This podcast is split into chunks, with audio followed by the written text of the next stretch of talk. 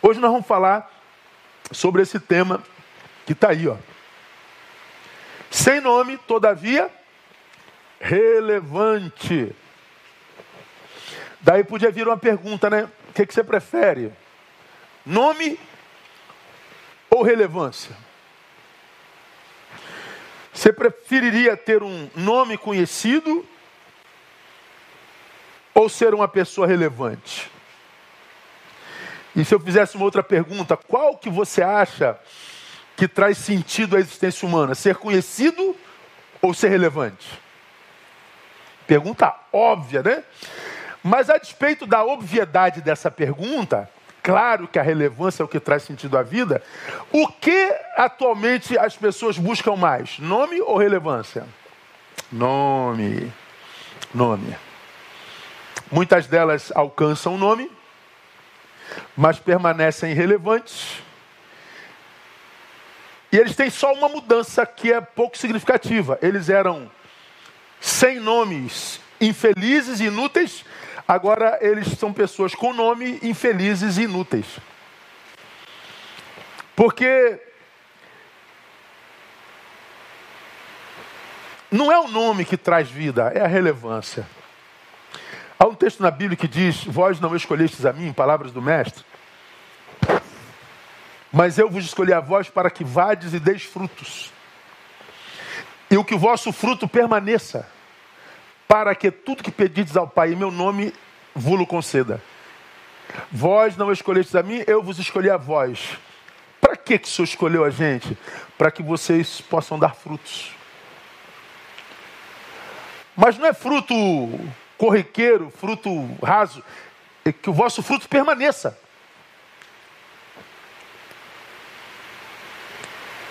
E por que, que eu tenho que dar fruto? Para que quando você pedir, vosso Pai lhe ouça. Esse versículo de Jesus, ele diz que os ouvidos do Pai estão abertos a quem é relevante e não a quem é conhecido. Tremendo, né, cara? A Bíblia é um negócio Maravilhoso. Deu fruto? Dei. Fala que o Pai ouve. Senhor, eu sou famoso. Senhor, em teu nome expulsamos muitos demônios. Em teu nome curamos muitos enfermos. Em teu nome nunca vos conheci. Apartai-vos de mim. O que vocês faziam não era para mim. Não era produto da sua interioridade. Era para ter bom nome. Nome ou relevância?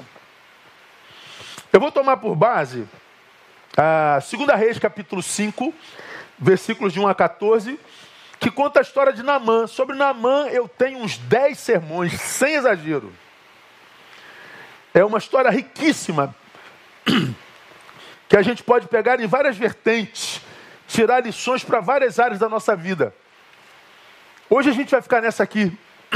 2 Reis, capítulo 5, de 1 a 14, diz assim: Ora, Naamã chefe do exército do rei da Síria, olha só, era um grande homem diante do seu senhor, de muito respeito, porque por ele o Senhor dera livramento aos sírios, era homem valente, porém leproso.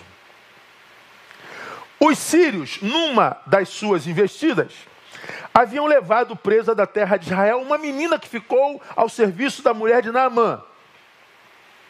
Disse essa menina à sua senhora: Oxalá que o meu senhor estivesse diante do profeta que está em Samaria ou Samaria. Quem dera que o meu senhor estivesse diante do profeta que está em Samaria. Por quê? Ela diz ela.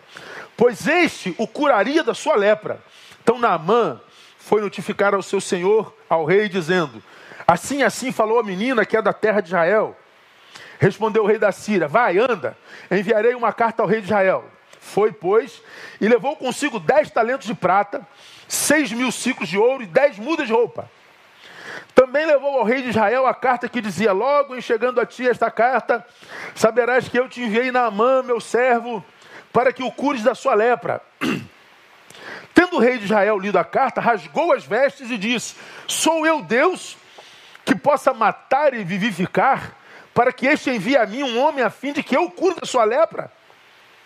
Notai, peço-vos, e vede como ele anda buscando ocasião contra mim. Quando Eliseu, o homem de Deus, ouviu que o rei de Israel rasgara as suas vestes e mandou dizer ao rei: Por que rasgaste as tuas vestes? Deixa-o vir ter comigo e saberá que há profeta em Israel. Veio, pois, Naamã com seus cavalos, com seu carro, parou à porta da casa de Eliseu. Então este lhe mandou um mensageiro a dizer-lhe: Vai, lava-te sete vezes no Jordão, e a tua carne tornará a ti e ficarás purificado. Naamã Porém, indignado, retirou-se, dizendo: Eis que pensava eu, certamente que ele sairá ter comigo e por-se-á em pé, invocará o nome do Senhor seu Deus, passará sua mão sobre o lugar e curará o leproso. Não são, porventura, Abana e Farpar, rios de Damasco, melhores do que todas as águas de Israel? Não poderei eu lavar-me neles e ficar purificado? Assim se voltou e se retirou com indignação. Os seus servos, porém, Chegaram-se a ele e lhe falaram, dizendo: Meu pai, se o profeta te houvesse indicado alguma coisa difícil, porventura não farias. Quanto mais dizendo-te ele, lava-te, ficarás purificado. Desceu ele, pois, e mergulhou-se no Jordão sete vezes, conforme a palavra do homem de Deus, e a sua carne tornou-se como a carne do menino e ficou purificado. Essa é a história de Naamã. Cara, essa história é muito rica. Mas hoje a gente vai ficar aqui, ó.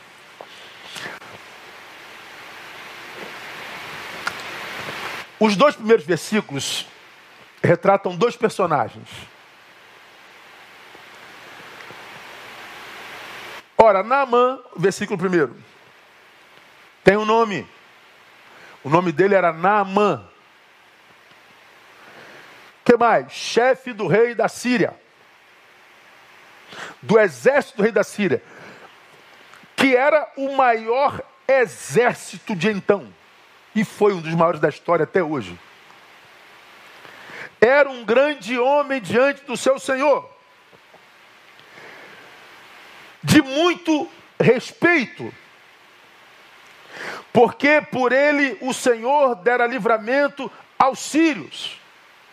Era homem valente. Ó, esse Naamã é o cara. O nome dele é Naamã. Primeiro personagem. O segundo personagem, ou a segunda personagem, está no versículo 2. Versículo 2. Os sírios, numa das suas investidas, haviam levado presa da terra de Israel uma menina sem nome, que ficou ao serviço da mulher de Naamã, com o nome. Como é o nome dessa menina aí? Não se sabe. Quem é ela? Ela é uma escrava que nós trouxemos de Israel quando subjugamos Israel. Eu peguei essa menininha aí para servir de empregada aqui na minha casa. É uma escravazinha.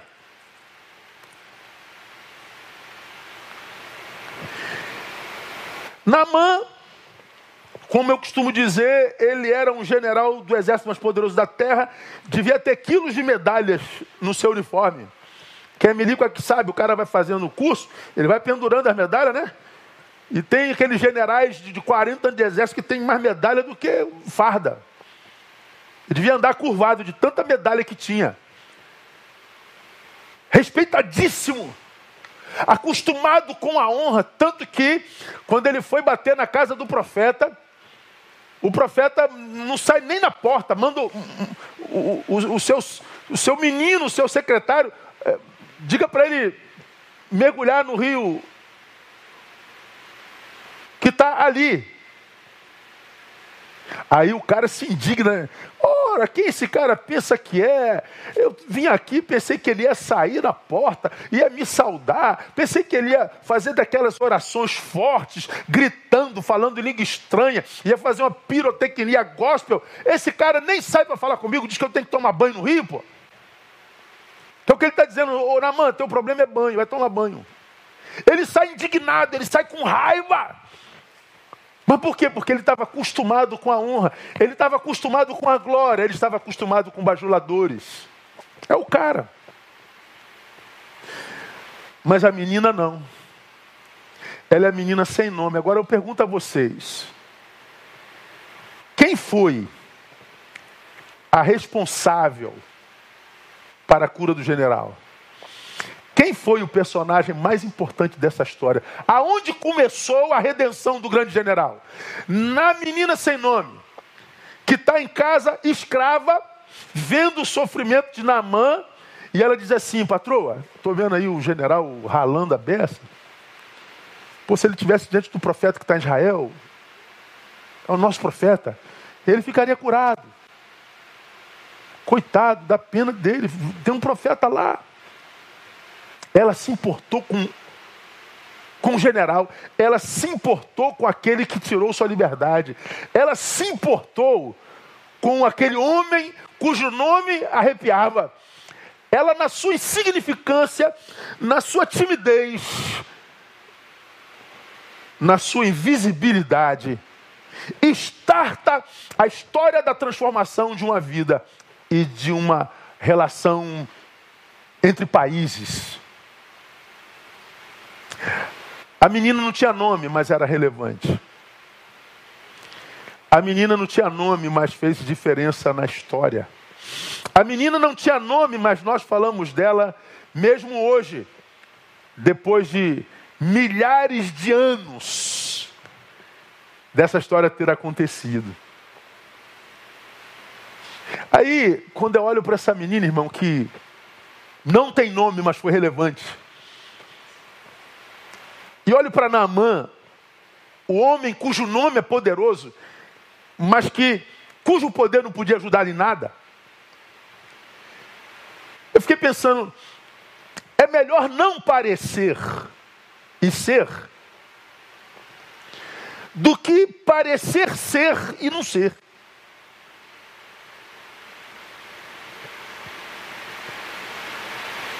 Essa menina é uma, uma, uma escurinha. Isso é uma escravazinha que nós pegamos lá para lavar nossa panela. Isso aí não é nada. Pois é, ela não parece ser, mas foi. Ah, Naamã parecia ser o cara. Mas o cara que ele parecia ser não tinha poder nenhum sobre a sua própria lepra.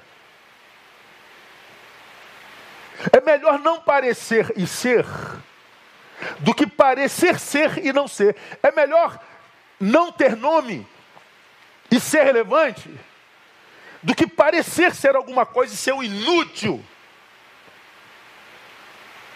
Porque a invisível foi quem fez a manutenção da vida do poderoso general.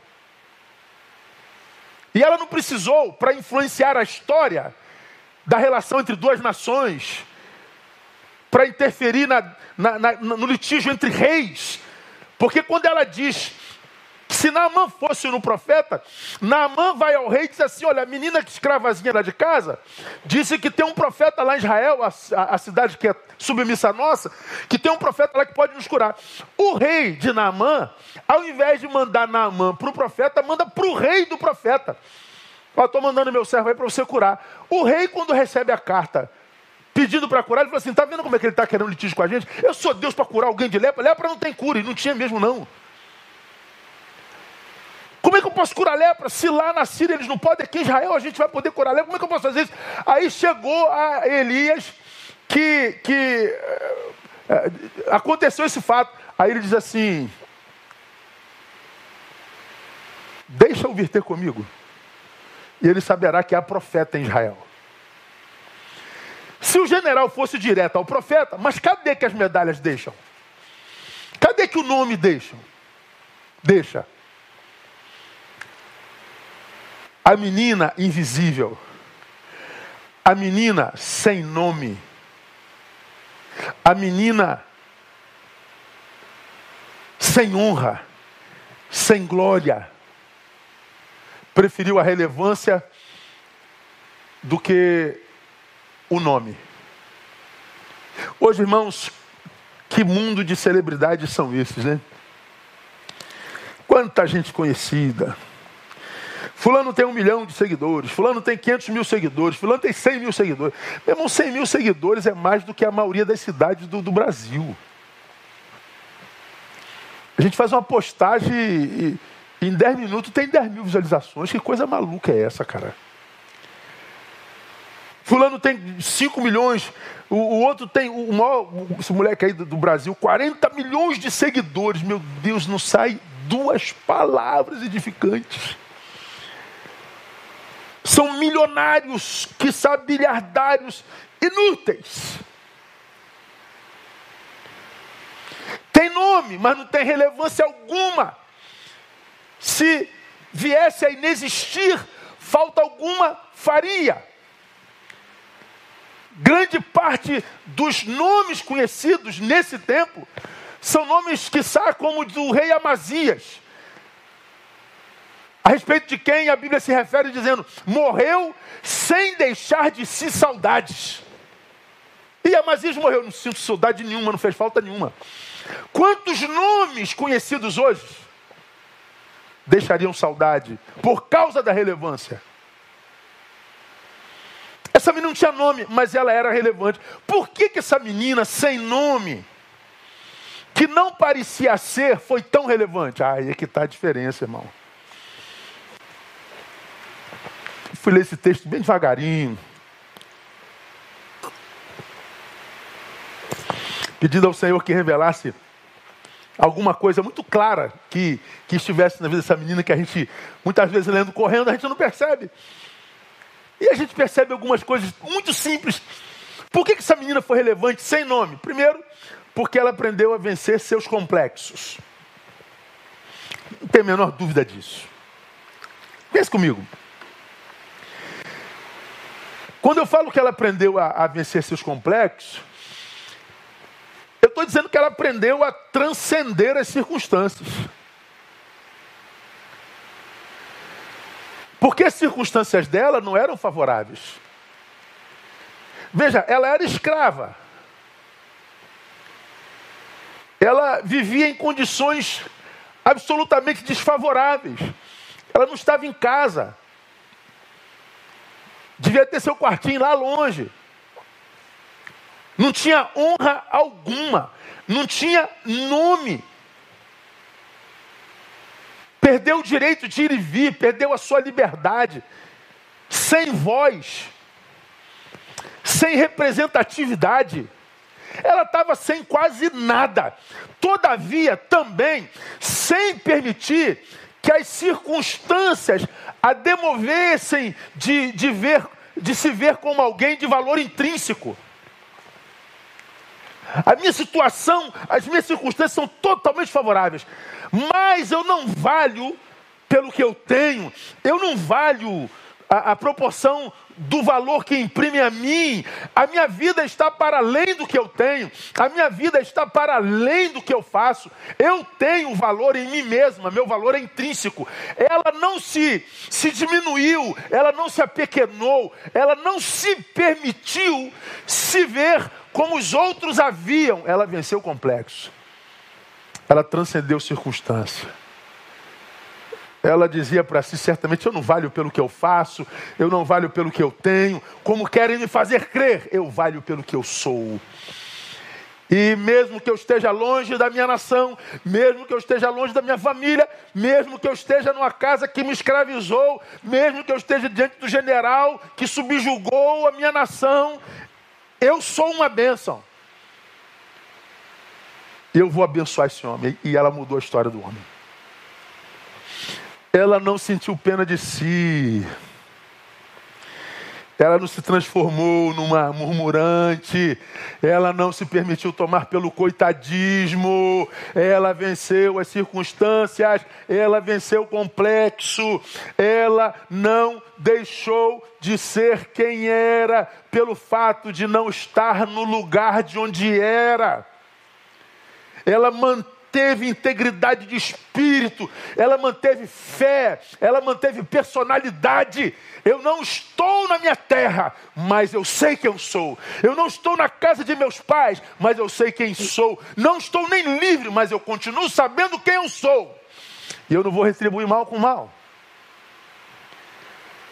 ela muda a história. Ela, ela continuou crendo no seu Deus. Ela continuou crendo no seu profeta. Olha, minha senhora, há um profeta na minha terra que se o meu Senhor for diante dele, esse problema acaba. Você imagina se essa menina fala isso e o profeta não o cura? O que, que aconteceria com ela?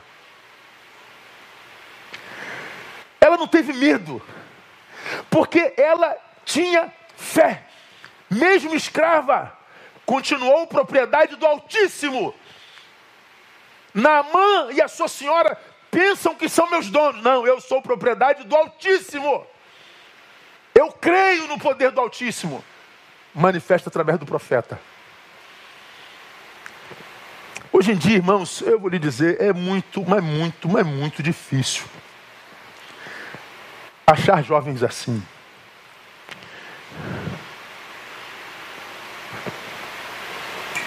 Como é difícil a gente achar no caminho alguém que tem autoestima.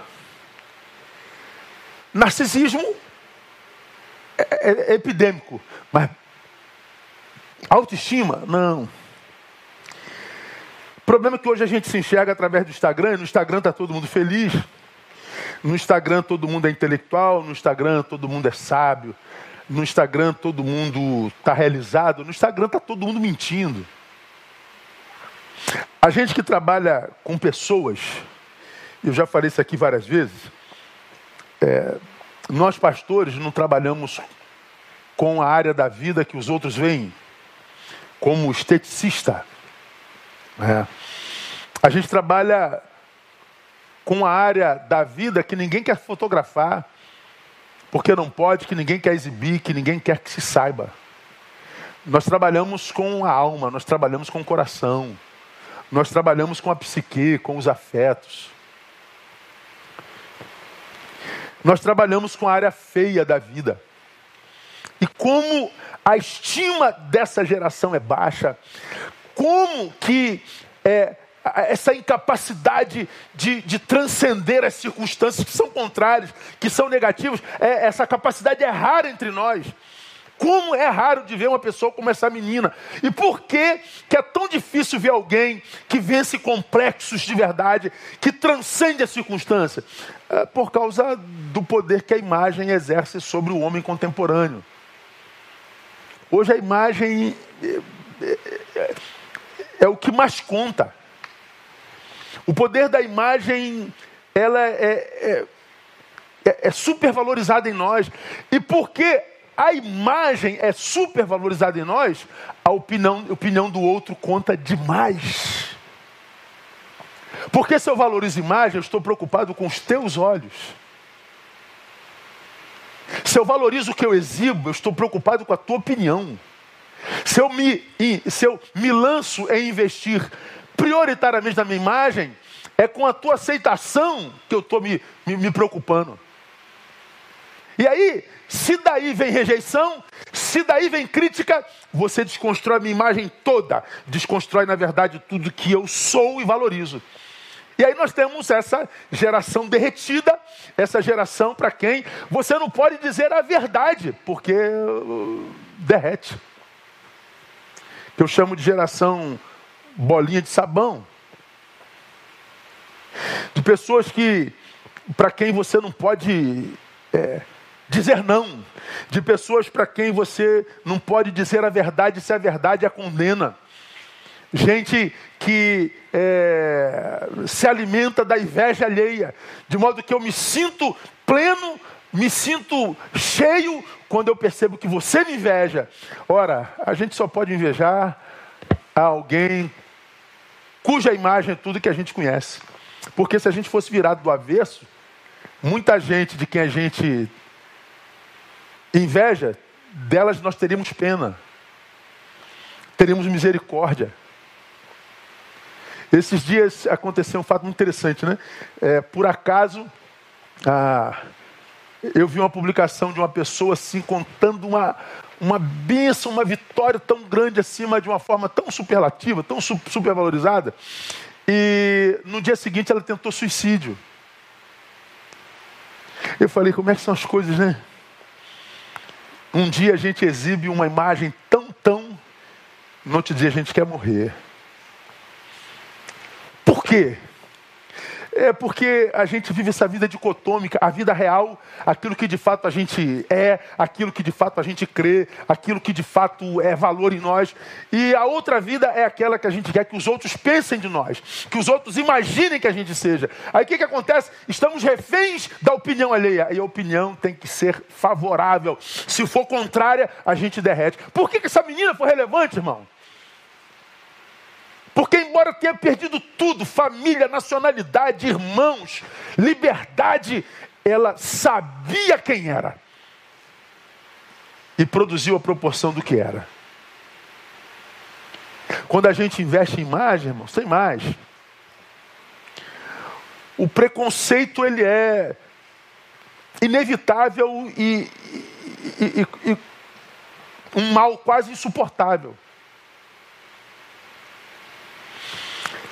Por que, que o preconceito se torna quase insuportável para tanta gente? Ih, fulano disse que eu sou orelhudo, fulano disse que eu sou gordo, fulano disse que eu sou preto, fulano disse que eu sou isso.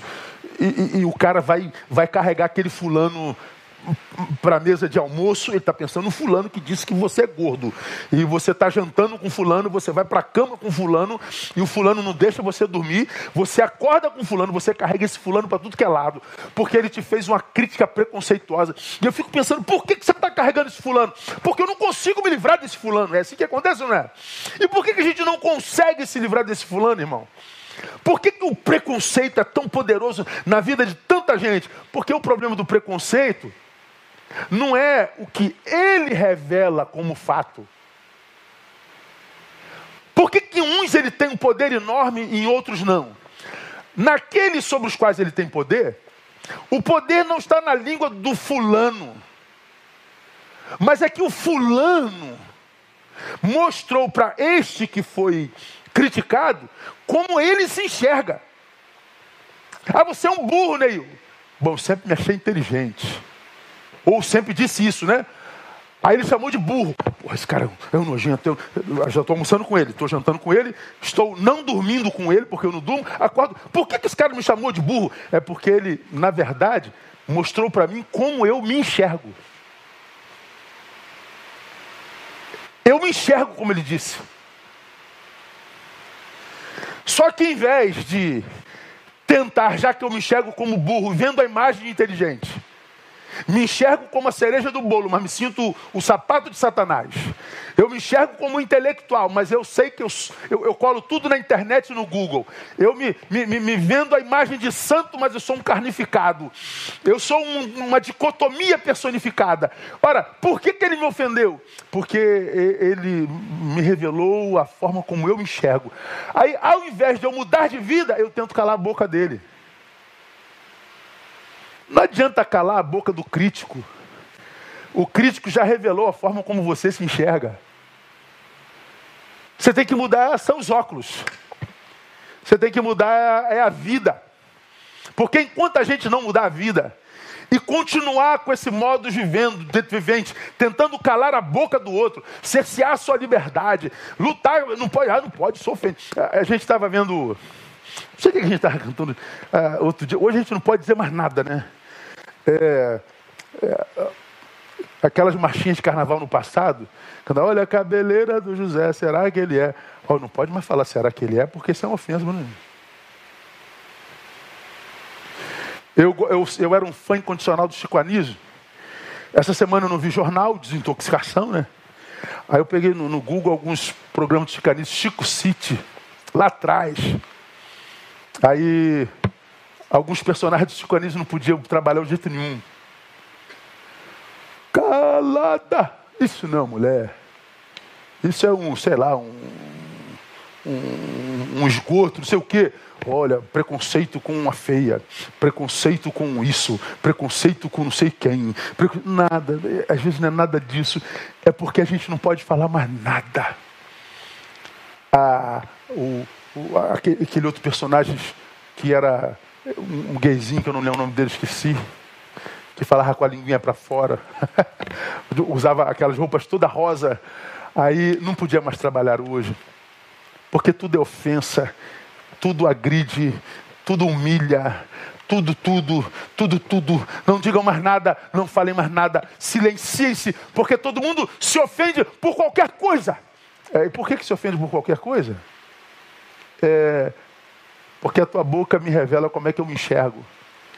E eu não suporto me enxergar como você me diz que eu me enxergo. Então mude! Não, eu prefiro calar a tua boca. Calar a boca dos outros é mais fácil do que promover mudança. Eu gosto dessa menina, eu acho que Deus usou essa menina porque ela está aqui como escrava e diz assim: senhor pensa que eu sou escrava. Eu vivo uma liberdade que não depende nem de, de, de, de celas, doutor. Eu sou livre lá fora e sou livre aqui dentro. Eu sou adoradora lá fora e sou adoradora aqui dentro. Eu sou de Deus lá fora e sou de Deus aqui dentro. Eu sou de Deus no Instagram e sou de Deus fora do Instagram. Eu não vivo dicotomia, não, doutor. Sou bênção em Israel, sou bênção aqui na Síria. Sou bênção na casa de meu pai, sou bênção na casa daquele que me sequestrou. Eu sou bênção. Você? É bênção? Ou você é daqueles que só reclamam porque não te abençoaram como você acha que merece? Eu estou muito magoado com fulano, estou muito magoado com o pastor, estou muito magoado com a pastora, estou muito magoado com, com, com, com Joel, estou muito magoado com. Por quê? Por que, que você está magoada? Porque você agiu e escreveu um script para ele agir em tua direção.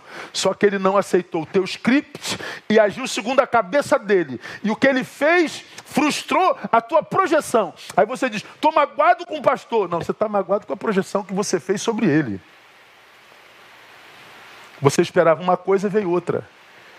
Esse é o mundo dos magoáveis. Quase todos que estão paralisados não estão paralisados por causa do que lhes fizeram estão paralisados porque eles imaginavam que seria feito de outra forma. Como é que o senhor faz, pastor? Eu não espero nada de ninguém, cara. Eu vou lá, faço bem e pronto. Eu vou lá, ajudo e pronto. Essa menina, na minha concepção, não tinha segundas intenções. Eu vou indicar o lugar da cura desse cara. Quem sabe ele me manda de volta né, para Israel. Quem sabe eu não colha uma benção aí depois, hein? Bom, ela está pensando na bondade, mas com segundas intenções. Bondade com segundas intenções não é bondade.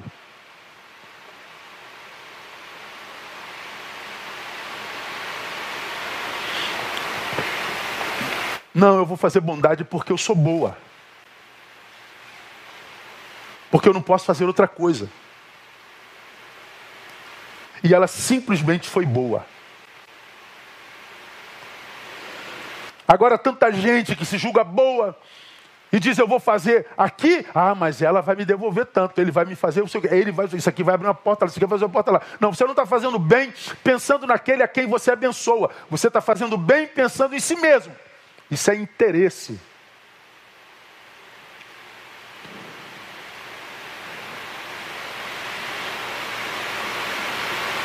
Eu vou lá, se eu posso abençoar, eu abençoo, não espero nada. Eu, eu, eu jogo lá e venho embora. Porque a Bíblia diz que tudo que o homem semear, ceifará. E não diz que eu vou ceifar da mão daquele a quem eu abençoei. Diz que eu vou ceifar. Mas não diz que é daquele para quem eu fiz o bem. Porque hoje que a gente colhe daquele que a gente fez o bem é ingratidão. A gente colhe a indiferença. Todos nós sabemos disso. Se a gente sabe que por se multiplicar a iniquidade o amor esfriaria, por que, que você ama esperando recompensa? É porque você vai, quer se frustrar, ué. Então, se você ama, vai lá e ame pronto. Se você é do bem, vai lá e faça o bem pronto. E não deixe de fazer o bem, porque o bem não veio daquele que te abençoou. Essa menina recebeu foi o mal de Namã e da esposa, mas ela retribuiu com bem. O que, que aconteceu com ela depois, pastor? Eu não faço a menor ideia. Mas que ela conhecia o profeta, ela conhecia. E está aqui a segunda, razão pela qual ela foi relevante. Primeiro, porque ela venceu complexo, venceu coitadismos, venceu amarguras e revoltas, transcendeu as circunstâncias. Segundo, porque ela conhecia o seu Deus em intimidade. Ela conhecia Deus com intimidade. Disse ela a sua senhora, no versículo 3, né? Oxalá meu senhor estivesse diante do profeta que está em Samaria. Este o curaria da sua lepra. Esse oxalá aí é quem dera, né? Quem dera. Ah, minha senhora, se meu senhor estivesse diante de, de, do profeta, esse problema sumiria. Agora, olha que quando ela fala o profeta, o profeta para ela é a personificação do seu Deus. Quando ela diz assim, ó, ah, se ela estivesse diante do profeta, ela está querendo dizer, se ela estivesse diante do meu Deus, cujo profeta serve,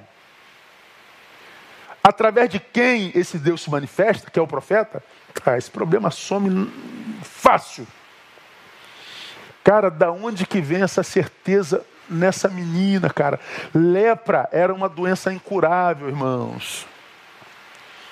Até nos tempos de Jesus haviam lugares marginais, ou seja, margem da cidade, onde uma pessoa que era detectada com lepra, ela tinha que abandonar marido, mulher, família, trabalho, e ela ia viver num lugar separado para leprosos, onde os leprosos morriam abandonados. Até no tempo de Jesus. De onde essa menina tirou a ideia de que lepra tem cura? De onde essa menina tirou essa certeza? Essa certeza só pode vir de alguém que vê a intimidade com Deus como o maior projeto de vida. Só alguém que conhece a Deus pode falar de Deus assim. Imagina se ela não tem intimidade com Deus. Pô, eu, eu acho que o profeta de repente cura, mas vai que não cura. Eu vou ficar na minha aqui, malandro. Vou me preservar. Não, ela tinha certeza. De onde vem essa certeza? Intimidade. Era o caso dessa menina sem nome, irmão. Ela não tinha nome, mas ela tinha intimidade com Deus. Ela não tinha nome, mas ela acreditava no que ela acreditava. Ela não tinha nome, mas não tinha dúvida a respeito daquele a quem servia. Ela foi uma menina que perdeu muitas coisas. Ela perdeu pai, ela perdeu mãe, ela perdeu lar, ela perdeu nacionalidade, ela perdeu liberdade, provavelmente perdeu parte da sua juventude, mas não perdeu a intimidade com seu Deus. Ela não foi engolido pelo presente século. Ela não foi engolido pelas circunstâncias. Ela não se tornou uma Síria, porque vivia na cultura da Síria. Ela não foi camaleônica. E nós hoje?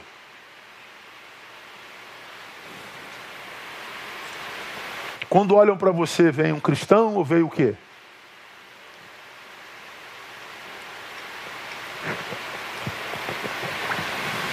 Hoje é ainda mais triste, né?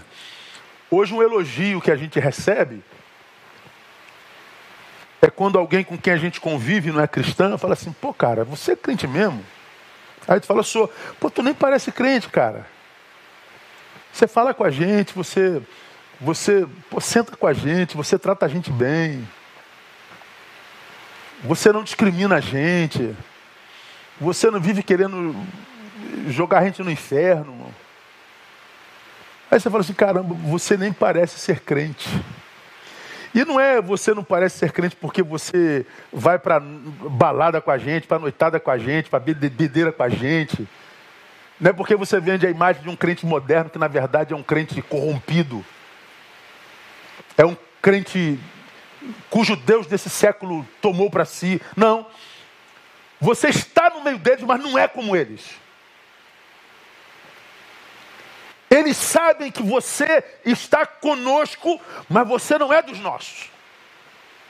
Há uma luz diferente em você, mas uma luz que nos respeita, uma luz que nos acolhe, uma luz que nós não sabemos explicar, mas há um negócio diferente em você.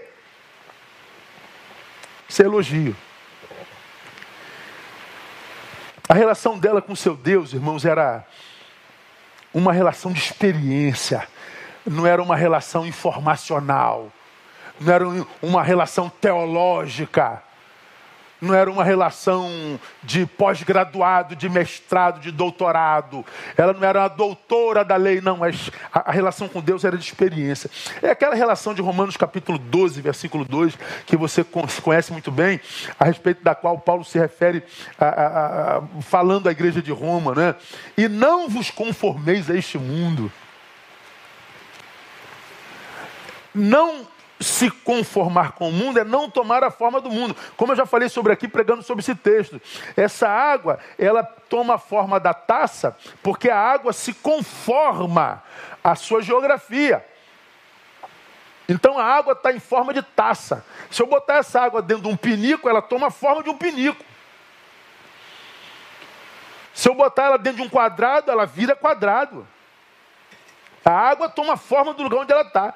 Paulo está dizendo: você que é cristão não pode tomar a forma desse lugar, não. Então, se você está na, na, na, entre os assírios, não seja sírio, não. Continua sendo cristão. Se você está no lugar dos zombadores, não zomba, não. Continua respeitando. Se você está no mundo dos ingratos, não seja ingrato, não. Continua honrando. Continua sendo grato. Continua sendo de Deus. Essa menina continuou sendo. Não vos conformeis a este mundo. O texto continua dizendo, né? Mas transformai-vos pela renovação da vossa mente. Porque Paulo sabia, porque era o Espírito Santo quem falava através dele, que quando nós nos conformamos a uma geografia, uma cultura, nós vamos nos adequando a ela, porque nós somos seres sociais, nós vamos tomando a forma daquele lugar e Paulo sabia disso, então ele está dizendo aí: quando você estiver num lugar estranho, num lugar contrário à sua natureza, não se conforma, não. Você tem que trabalhar a sua mente todo dia, para que ela fique linkada à sua natureza. Porque se você não renovar a sua mente todo dia naquilo que você crê, naquilo que você é, você se conforma. E mais, se você não trabalhar a sua mente todo dia para continuar sendo quem é, ele está dizendo: você não experimenta qual seja a agradável, boa, perfeita vontade de Deus. Então esse texto está dizendo: só se experimenta a Deus e a sua vontade se não houver conformação com esse mundo presente. Quantos crentes reclamando que Deus não faz, que Deus não age, que Deus não se importa, que Deus não existe e, e, e, e joga a culpa em Deus. E Deus está lá de cima dizendo: Você se conformou esse mundo, filho? Depois que você entrou para a faculdade, você se tornou um deles. Depois que você entrou para o partido, depois que você entrou para o time, depois que você entrou para essa empresa, depois que você entrou para o quartel, depois que você foi trabalhar nesse escritório, a sua identidade diluiu-se. Você não renovou a sua mente na palavra, não renova a sua mente nos valores de Deus. Você se conformou e você quer experimentar a boa, perfeita, é, agradável vontade de Deus? Não. Se você se conformou a este mundo, tudo que você extrai de Deus, extrai de Deus é informação mesmo. Vai ser um teólogo. Aí você está vendo a palavra sendo pregada, você está com o caderninho não, errado aqui, errado ali, errado aqui, errado aqui. Você olha para a igreja, errado aqui, errado ali, errado ali. Não devia fazer isso, não devia fazer aquilo, devia fazer, devia fazer aquilo. É tudo que você sabe, porque rios de água viva. Experiência, para que experimenteis, tem que renovar a mente, ou seja, não se adequar ao mundo presente. Tem que remar contra essa, essa maré que a gente está vendo hoje aí, irmão. O máximo que você consegue se adequando ao tempo presente é blá, blá, blá. Nunca relevância, relevância jamais. Eu nunca vi uma geração de crentes tão pífios como essa que a gente vive hoje. Ah, o senhor é o bonzão? Eu, bonzão? Pelo amor de Deus. Eu ainda Sinto o calor do fogo do inferno perto de mim.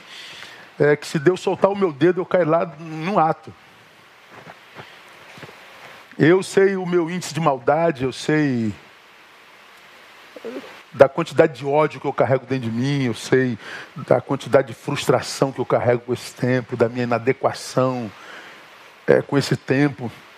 Lutar contra mim todo dia é uma luta feroz, eu vivo cansado. E o meu cansaço não é só porque eu luto contra vocês, ou contra o diabo, ou contra o pecado, é eu luto contra mim.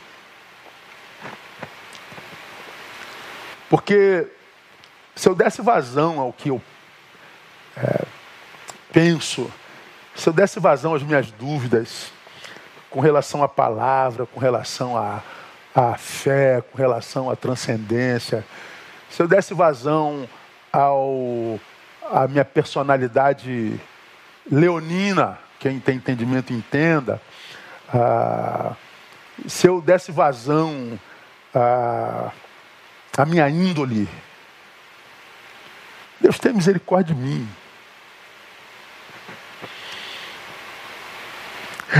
Tem que renovar a mente todo dia. Todo dia, todo dia, todo dia. Todo dia que eu acordo tem um, uma área em mim me puxando para longe de Deus. Mas tem outra área que já acorda pegada em Deus. E lá se vão 55 anos, irmãos, lutando contra mim mesmo e olhando para a minha história, vendo relevância. Vendo a minha vida na vida de tanta gente. Aí você fala, é fácil? Não, não é fácil não, não é fácil para ninguém. Ninguém que esteja lá, um lugar que você inveja, chegou lá sem muito trabalho, sem muita luta contra si mesmo. Porque para a gente chegar lá, seja lá onde for, lá, se for esse lá o lugar que Deus tem para nós, para você chegar lá, você vai ter que encarar o diabo todo dia. O diabo do inferno, o diabo dos outros e os seus demônios também. Porque todos nós temos os nossos demônios. E como é que a gente faz isso, pastor? Intimidade com Deus. E aqui vai uma palavra dura e triste, irmão. Um Deus que está cada vez mais difícil de achar entre os crentes modernos. Há um Deus entre os religiosos modernos, há um Deus lá. Eu só não sei se é o Deus do Evangelho. Há um Jesus na boca de muita gente aí. Eu só não sei se é o Jesus do Evangelho. Mas cada um procura o Jesus que quiser. Eu prefiro o Jesus do Evangelho. Há um texto na Bíblia onde se fala sobre isso, né? Eu não lembro exatamente aonde está. Ah, que é muito interessante.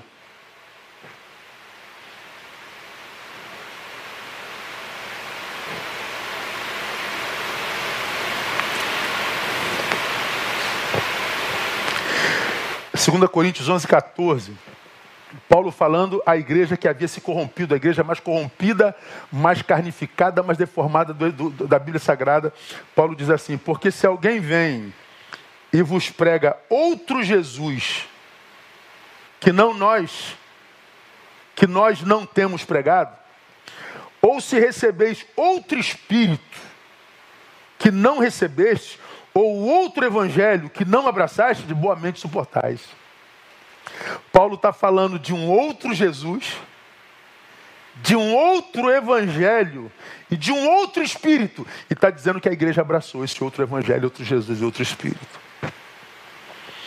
Quando eu falo que essa menina foi relevante, mesmo sendo invisível, eu falo porque ela tinha amizade e intimidade com o Deus do Evangelho, com o Jesus do Evangelho, não com esse Jesus beligerante, com esse Jesus castigador, simplesmente, com esse Jesus que expõe o pecado dos outros publicamente, que lança os outros no mar de rios cheios de peixes piranha.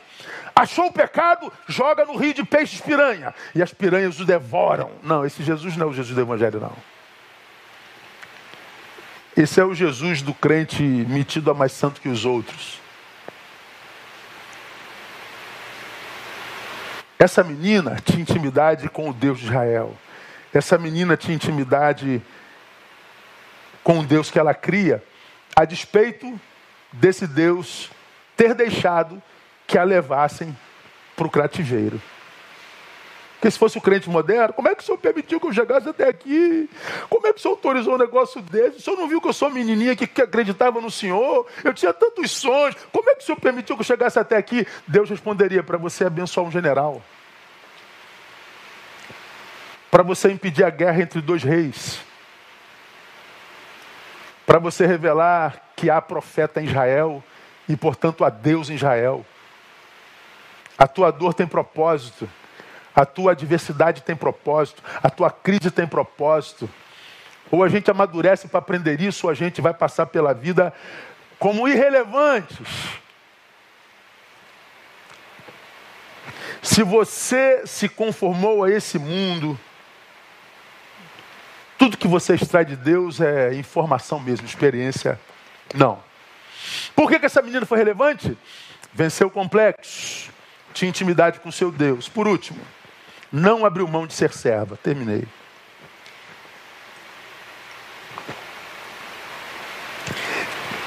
Mesmo na adversidade, servindo, se importando, participando, sendo relevante.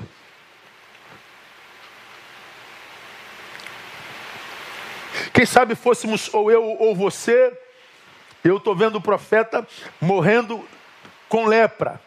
Eu estaria aqui, ó, bem feito, desgraçado. Você deve estar com lepra porque me trouxe para cá. Não toque no ungido do Senhor. Vai morrer de lepra. Não.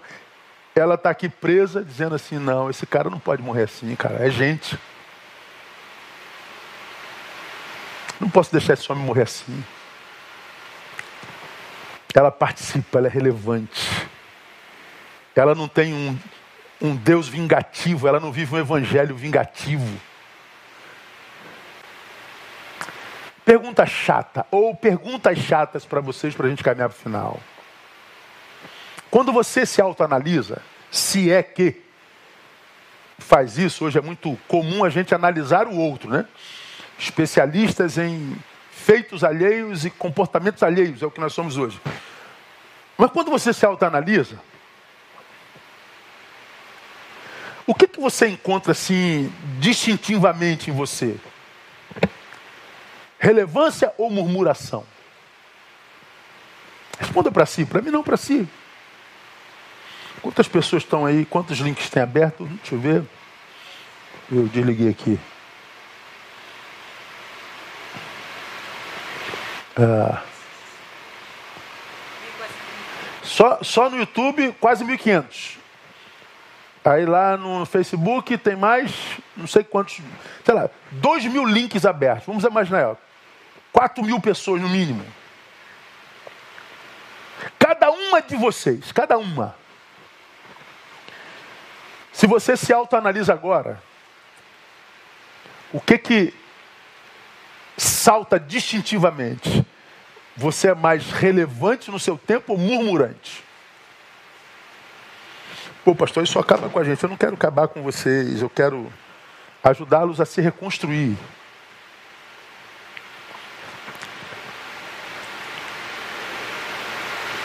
Essa resposta, murmuradora ou relevante, essa resposta, independente de qual seja, murmurador ou relevante, justifica o seu estado atual e o lugar onde você está na vida. A pastora me identifica como murmurante, por isso você está no lugar onde você está. A pastora me identifica como relevante, por isso você está no lugar onde você está.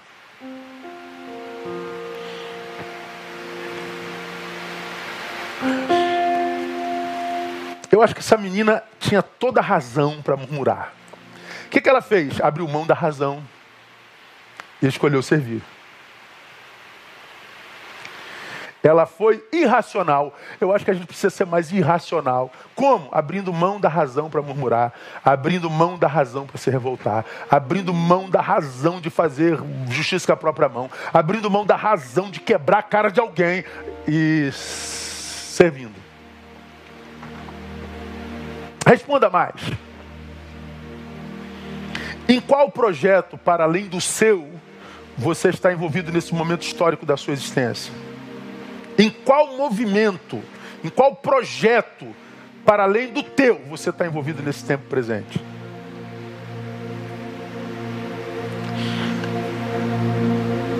Qual missão, por exemplo, você apoia financeiramente, pelo menos? O pastor não posso ir lá fazer, mas apoia alguém financeiramente? Algum projeto? Instituição? Porque na missão tem uns que vão lá dentro do poço, né? outros seguram a corda. Outros ajudam a custear a despesa dos que estão segurando a corda e o valor da corda. No corpo, um escuta, outro fala, outro filtra e nem aparece, outro bombeia, não aparece também. Todos importantes.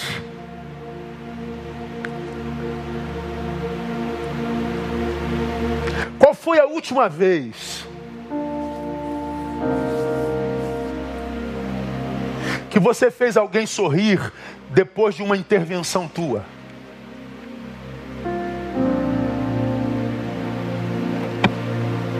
Nome ou relevância? Relevância, cara. Eu mostrei essa imagem aqui num outro sermão, mas eu achei que ela iria nos edificar nessa noite. Relevância. Chegou aí, Pedro?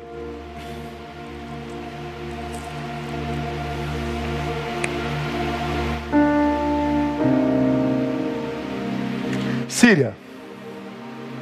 Cidade detonada. Está vendo as circunstâncias, o entorno?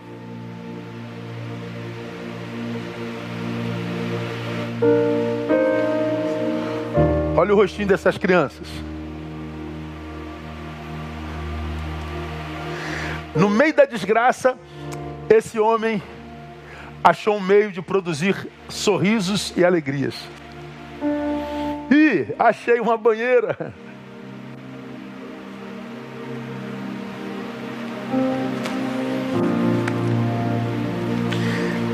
Qual foi a última vez que você fez alguém sorrir depois de uma intervenção tua?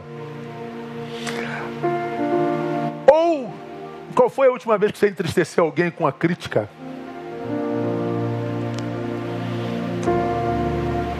Ah, isso foi no último minuto, pastor. Isso foi, foi no culto hoje. Qual foi a última vez que você se meteu na vida de alguém sem ter conhecimento de causa plena?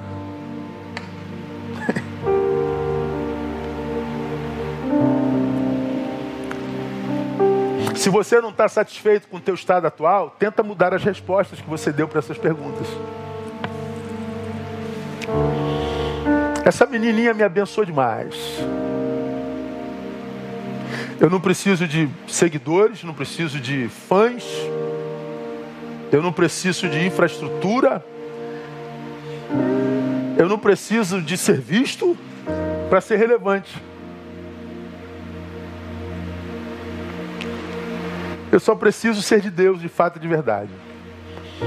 E quando a gente é de Deus, a gente vence complexos, a gente serve esse Deus com intimidade, porque não se permite sequestrar pelo presente século, e a gente não abre mão de servir, a gente abre mão da razão.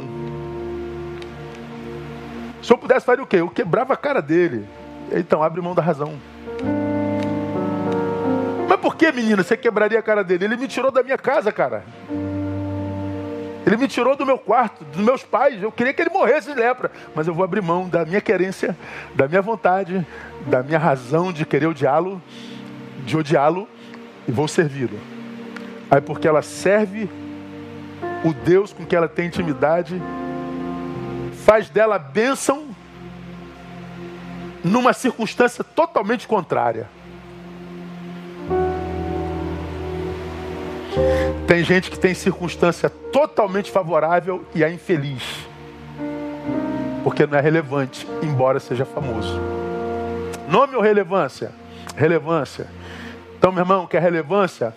É, muda essas, essas respostas que para as perguntas que eu te fiz.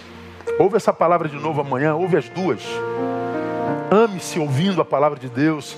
que é pregada com tanta clareza. E busca no teu tempo ser relevante, mais do que murmurante. Busca no teu tempo ser servo.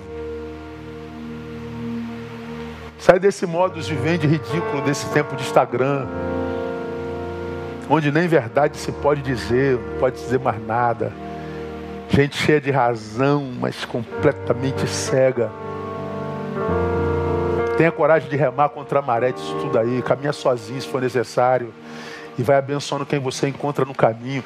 Tem um monte de, de gente caída, ferida, num caminho. Então seja um bom samaritano. Deixa de ser um religioso verborrágico. E seja um samaritano, mas que mude a vida de alguém. Você vai ver que o Deus não dos religiosos e famosos, mas dos samaritanos invisíveis, vai honrar você onde quer que você passe. Você vai ser como uma árvore plantada junto aos ribeiros, aos ribeiros de água, a qual dá o seu fruto na estação própria e tudo quanto fizer prosperará. Deus te abençoe e te dê a graça de, ainda que invisível, ser relevante. Mas você pode até ter um nome, mas seja relevante também, porque o que gera a vida não é o nome, mas a relevância. Que o Deus dos invisíveis, dos relevantes, te abençoe, te dando a graça de poder encontrar alguém para abençoar nessa semana. Que Ele coloque gente necessitada no teu caminho nessa semana. Que Ele coloque gente que precise de uma palavra de graça. Que Ele coloque gente que precise de um acolhimento. Que Ele te livre dos murmurantes, dos que se metem na vida alheia que Ele te abençoe, fazendo de você uma bênção no nome de Jesus. Vamos orar e vamos jantar. O Ministério Vida vai cantar mais uma canção. Nós vamos sair cantando essa canção linda que eles vão cantar. E vamos sair para abençoar alguém nessa semana. Pai, honra e glória tributamos ao Teu nome. Que palavras tremendas tu ministraste ao nosso coração nessa noite como nos edifica, como nos confronta a tua palavra. Como muitas vezes ela dói, mas faz bem. Porque se a dor é provocada pela palavra, essa dor é uma bênção. Te agradecemos, inclusive, pela, pelo incômodo que ela produz em nós. Dá-nos a graça de autoanalisarmos e nos livra da desgraça de querer analisar a quem a gente nem conhece.